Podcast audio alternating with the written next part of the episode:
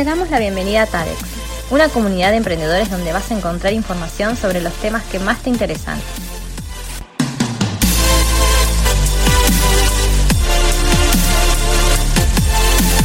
Escucha nuestro nuevo podcast y no dejes de seguirnos en nuestras redes. Bueno, buenas, buenas, bienvenidos a un nuevo episodio de Aprendiendo con TADEX. Hoy estamos los tres, está acá Ponti, que yo lo veo a mi derecha, no sé cómo me ve él. Hola Ponti. ¿Qué haces, Bonnie? ¿Todo bien? Ah, te veo a mi derecha también. Y vamos a presentar a la reina del equipo, a Tati. Oli, ¿cómo están? ¿Cómo va, Tati? ¿Todo bien? En la casa en internet. Bueno, bueno, bienvenido al equipo. Estamos teniendo todos problemas de internet. Sí, últimamente estamos teniendo bastantes problemas a la hora de grabar. Sí. O los tres juntos, o siempre hay uno. Uno seguro. Pero siempre encontramos Siempre hay la uno. Eh, Exacto. Siempre vamos a encontrar la solución. Como nos pasó, Exacto, como nos pasó cortamos. ¿Qué tiene con que el sorteo en vivo. Exacto. Se nos cortó. Bueno, no vuelve a pasar. Fue un error de una vez. Un- no pasa nada, no pasa nada. Bueno, chicos, eh, ¿quieren Bueno. saber de qué vamos a hablar el día de hoy? Vamos. ¿Qué vamos a hablar? Arrancamos, arrancamos, arrancamos. Bueno, les, les, com- les comento un poquitito. Eh, vamos a hablar de un tema que la realidad que lo venimos escuchando bastante eh, y, parece que, que va a continuar dando de qué hablar por todos los cambios que está trayendo, eh, que es más que nada el tema de cómo, cómo son las búsquedas laborales hoy en día. No la búsqueda tampoco, o sea, por parte de la empresa y por parte de la persona que va a buscar trabajo. Eh, si a ustedes hoy en día les piden que armen el currículum, ¿cómo lo armarían? Eh, a ver, yo si hoy pienso en currículum, y, y- y sé que soy anticuado ya al pensarlo así, ¿eh? porque hace mucho que no busco laburo, ¿no? Pero, eh, yo ya no pienso, yo no armaría en currículum, yo ya pienso en LinkedIn. Yo no sé currículum, yo ya pienso en el perfil de LinkedIn y en ponerlo lindo, ¿no? Toda la, o sea, hacer algo copado ahí, que el extracto, que la foto, que todo, la experiencia, la- las actividades, todo. Pero yo pienso en LinkedIn, ya no, ni pienso en una hoja, aunque sea digital, no pienso en un PDF, no, no, ni Bueno, se me ocurre. Sí, yo tal cual, yo tal cual. Yo recurro siempre a a LinkedIn, pero me pasó de conversar con varias personas que les piden su currículum, eh, el, el currículum actualizado, ¿no? Para una entrevista de trabajo, o porque se tienen que anotar en algún posgrado en la facultad, eh, o algún tipo de recategorización laboral. Y cuando se los piden, no saben cómo armarlo. Me ha pasado de que varias amigas me escribieron y me dijeron, che, ¿cómo armo el currículum? Che, ¿qué pongo en el currículum? Y yo me quedo que, a ver, yo igual que Bonnie, yo recurro a LinkedIn y como te- lo tengo actualizado, lo descargo de ahí, mi currículum, que me parece la forma más, más rápida eh, y, y sencilla, pero el que tiene que arrancar el currículum de cero es como un poco más engorroso decir, bueno, ¿cómo hago? Porque yo me acuerdo cuando arranqué la facultad, nuestros profesores competían entre ellos para ver quién tenía el currículum con más páginas, ¿no? Exacto. Y vos decías, uy, el mío, gracias, que cubre media carilla. Recién terminé el colegio, no tengo mucho más. Pero, Y- igual tengo una anécdota sobre el tema, perdón que interrumpa, tengo una anécdota sobre eso porque hace poquito esta semana este, una amiga me pidió ayuda porque le pidieron un video. un video. Me pidieron que mande un video y tenía que editarlo, tenía que poner todo, tenía que poner onda al video encima, ¿no? O sea que aunque el puesto sea para cualquier cosa que no tenga que ver con edición de video, igual un poquito tenías que saber, a ver, usamos la aplicación InShot en el celular, no es que tampoco es una, una locura, pero tenía que ponerle onda, ¿viste? ¿no? O sea, está bien que estamos hablando de hoy que, digamos, no estamos yendo a las oficinas o lo que sea, y la entrevista también es digital y todo. Pero alguien pidió un video, un video de, no sé, dos minutos, algo así. Ah. Me pareció algo interesante también, una, una buena forma de, de dar una vuelta de tuerca, ¿no? Vos sabés, Bonnie, que, que, Ah, como, decía, como decía Tati, generalmente cuando uno se postula a, algún posgrado, y más que nada en el exterior, es muy común que te pidan eso. O sea, no solo te piden el CV, sino que te piden un video de presentación y un video de por qué te deberían aceptar. Eh, que obviamente cuando uno no está acostumbrado, ¿no? quedás en blanco, no sabes qué hacer, ni y menos qué decir, ¿no? Es que es una, es una modalidad a la que nosotros no estamos acostumbrados porque nosotros íbamos a buscar trabajo con el currículum impreso, con la hojita de papel, ahí tipo de, de- Y cuanto, de ¿Quién le robó el trajecito, de punta en blanco, divino?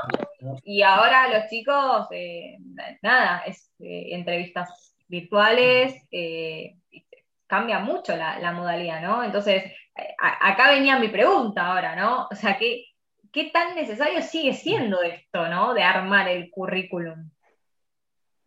Más que hoy tenemos como perfiles más públicos, ¿no? Imagínate que una empresa te, te, chusmea un poquito, digamos, ¿no? A ver qué tenés en LinkedIn, qué tenés en Instagram. No digo en el mal sentido, sino bueno, miran qué, qué haces. Este, y es mucho más fácil eh, conocer a la persona un poco, y también a la empresa, ¿no? Este, a través de Internet, digamos. Y más allá de que las entrevistas sean en video y toda la pelota, mi experiencia, al menos en entrevistas, que la verdad es que tuve muchas hace unos años, eh, eran todas iguales. Eran las básicas preguntas, a lo sumo el test de las manchas negras que te dicen a ver qué ves acá, ah, eh, y alguna cosa así.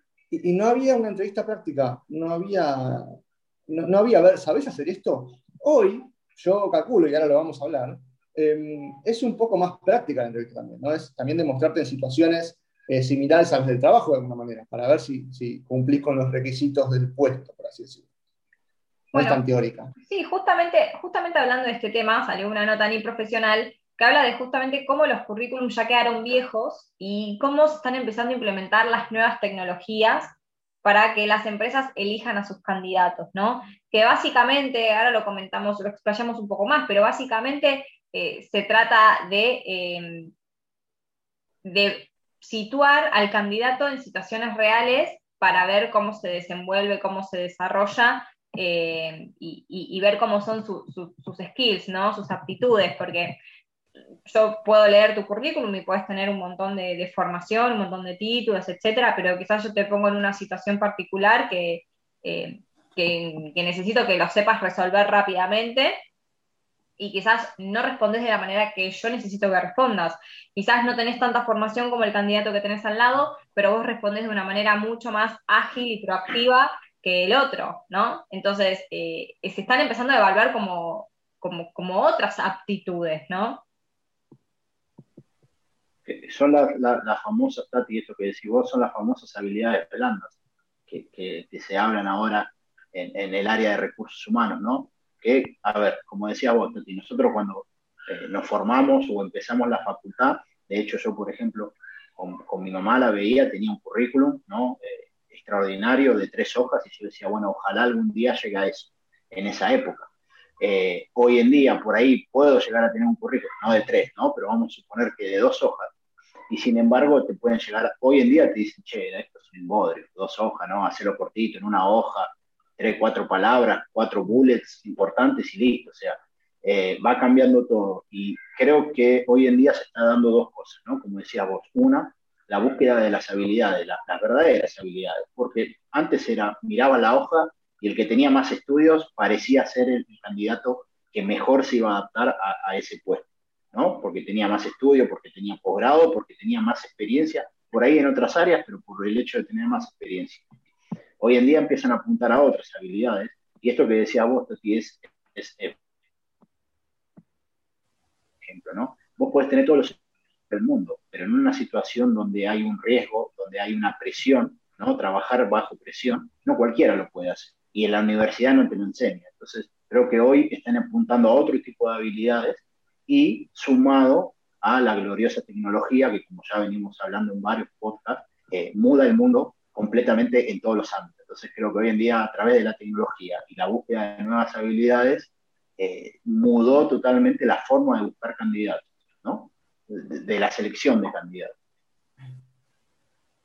Totalmente. Y eh, mitiga un poco las, esas, esas pequeñas mentiritas que poníamos en el currículum, ¿no?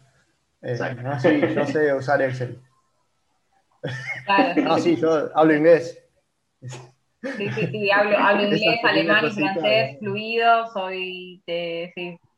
Eh, ya, son, ya, son, cosas que, que, uno no puede hacer y, y, tampoco son cosas que a la empresa le interese que, tampoco a la empresa le interesa de qué trabajabas a los 16 años, ¿no? Entonces acá radica también lo que está hablando Ponti, decir, bueno, resumime tu, currículum en una sola hoja, no me traigas cinco páginas, porque seguramente a medida que sos más grande vas a ir sumando experiencia, pero yo qué sé, a mí no me interesaba que a los 15 años laburabas en el negocio de tu viejo, ¿no?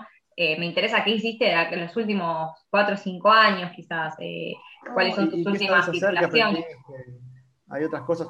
Aparte, creo que, y, lo venía mencionando Ponti recién, hoy se le da más prioridad capaz, todo depende del trabajo, ¿no? Pero se le da más prioridad a lo que son las habilidades blandas.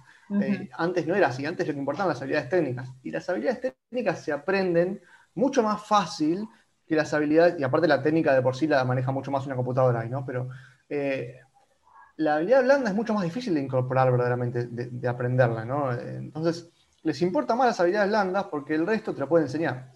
Totalmente, totalmente. ¿Y qué más dice esa nota que estábamos contando? Habla más que nada de los entornos digitales, ¿no? De cómo, de cómo se crean diferentes situaciones mediante el uso de nuevas tecnologías como es. Por un lado tenemos la realidad virtual, que justamente lo que usa, se ve mucho con el uso de estos cascos de realidad virtual, de hecho, eh, conozco que se están importando eh, cascos de realidad virtual de repente para ingenieros que tienen que dar soporte a, máquinas, entonces, para que no tengan que viajar al lugar y hacer el mantenimiento de la máquina, se ponen los, eh, los lentes de realidad virtual y asisten de manera remota.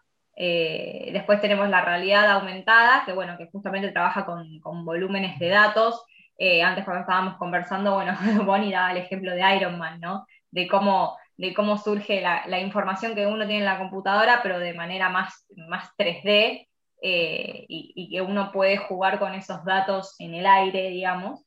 Eh, y después está lo que es la, realidad mixta que combina estos recursos. O sea, básicamente busca poner al candidato en una situación real, ¿no? Ponerlo in situ. Bueno, a ver, estás acá, ¿qué haces?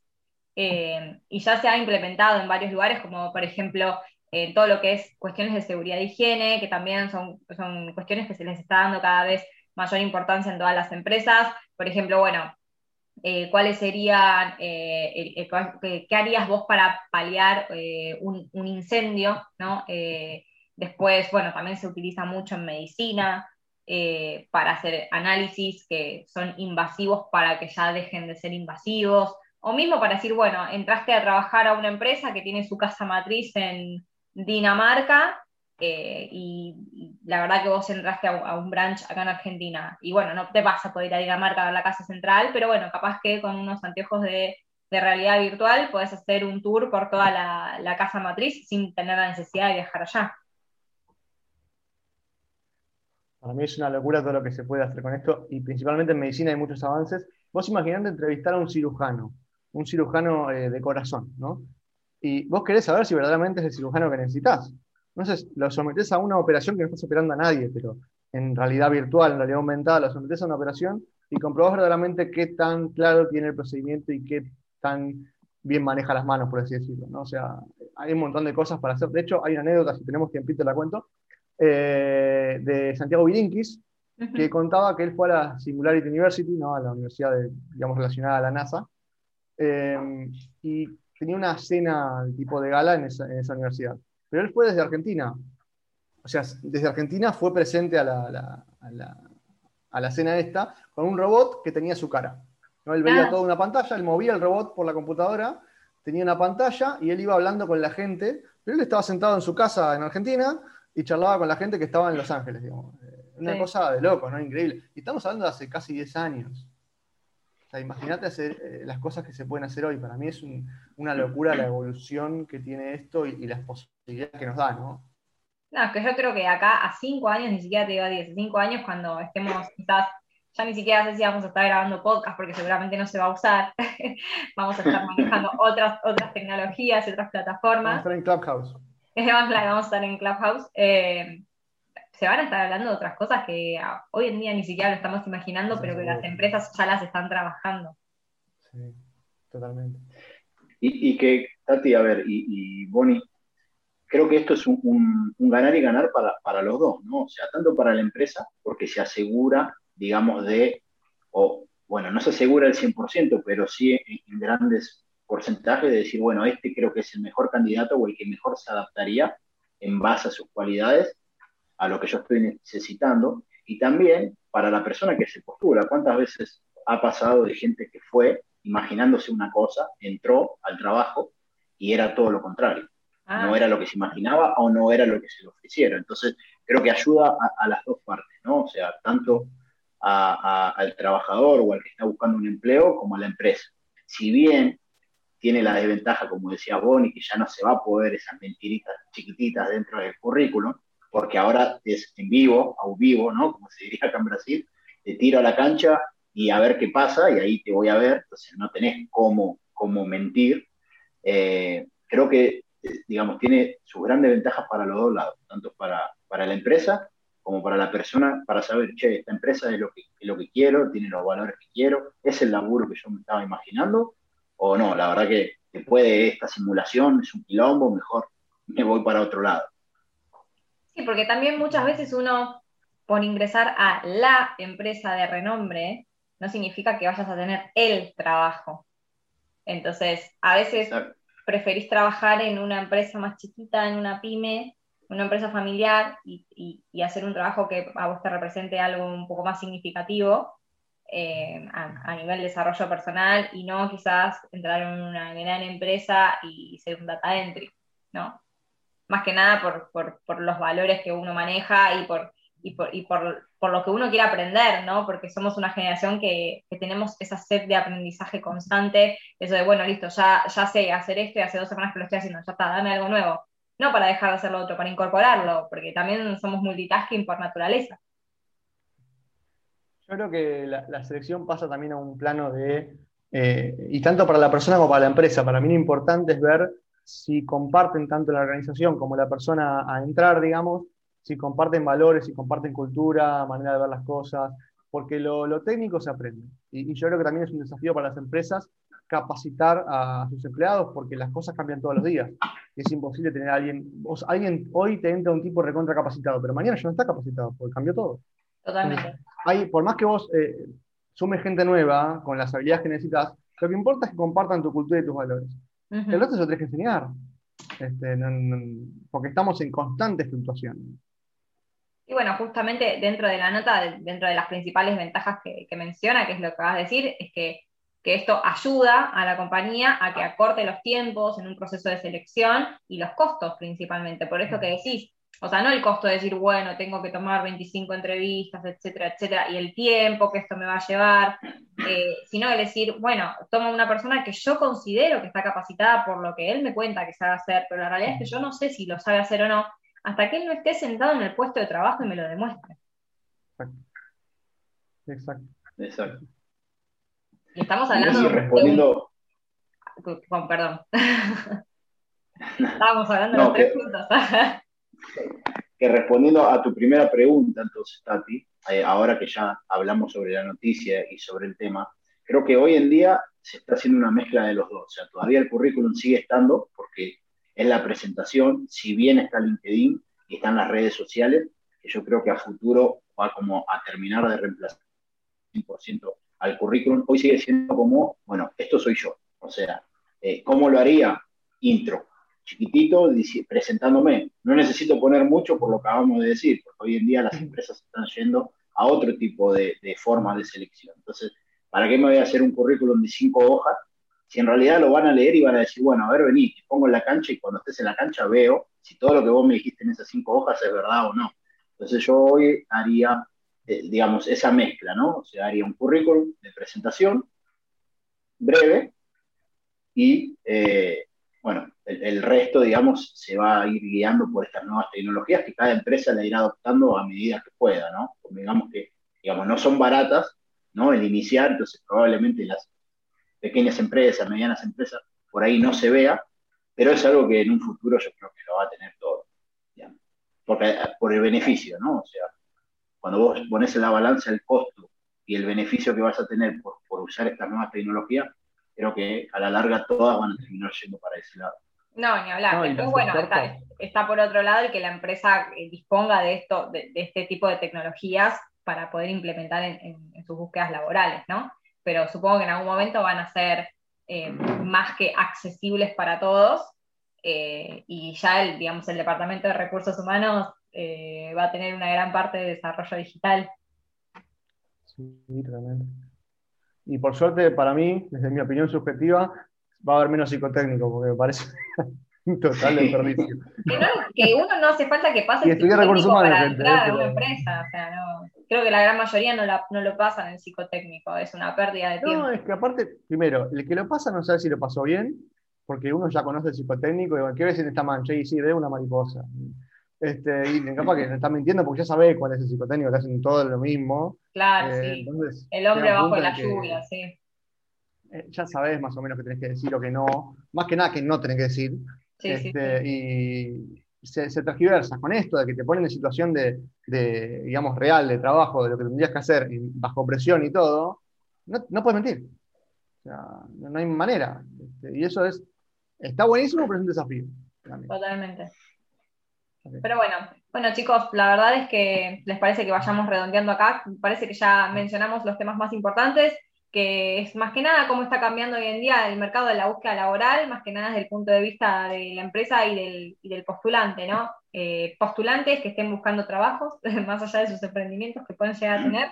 Eh, no, se basen tanto en, juntar papelitos y certificados, sino en, aprender y saber explotar sus habilidades al máximo, eh, que a veces tenemos esas habilidades ocultas que ni nosotros mismos sabemos que, disponemos y, hay que saber aprovecharlas con todo. Así que bueno, chicos, muchas gracias nuevamente por compartir este episodio con nosotros. Muchas gracias a todos los que nos escuchan y nos vemos en el próximo episodio de Aprendiendo con TADEC. Chao chicos. Chao chicos. Hasta la próxima.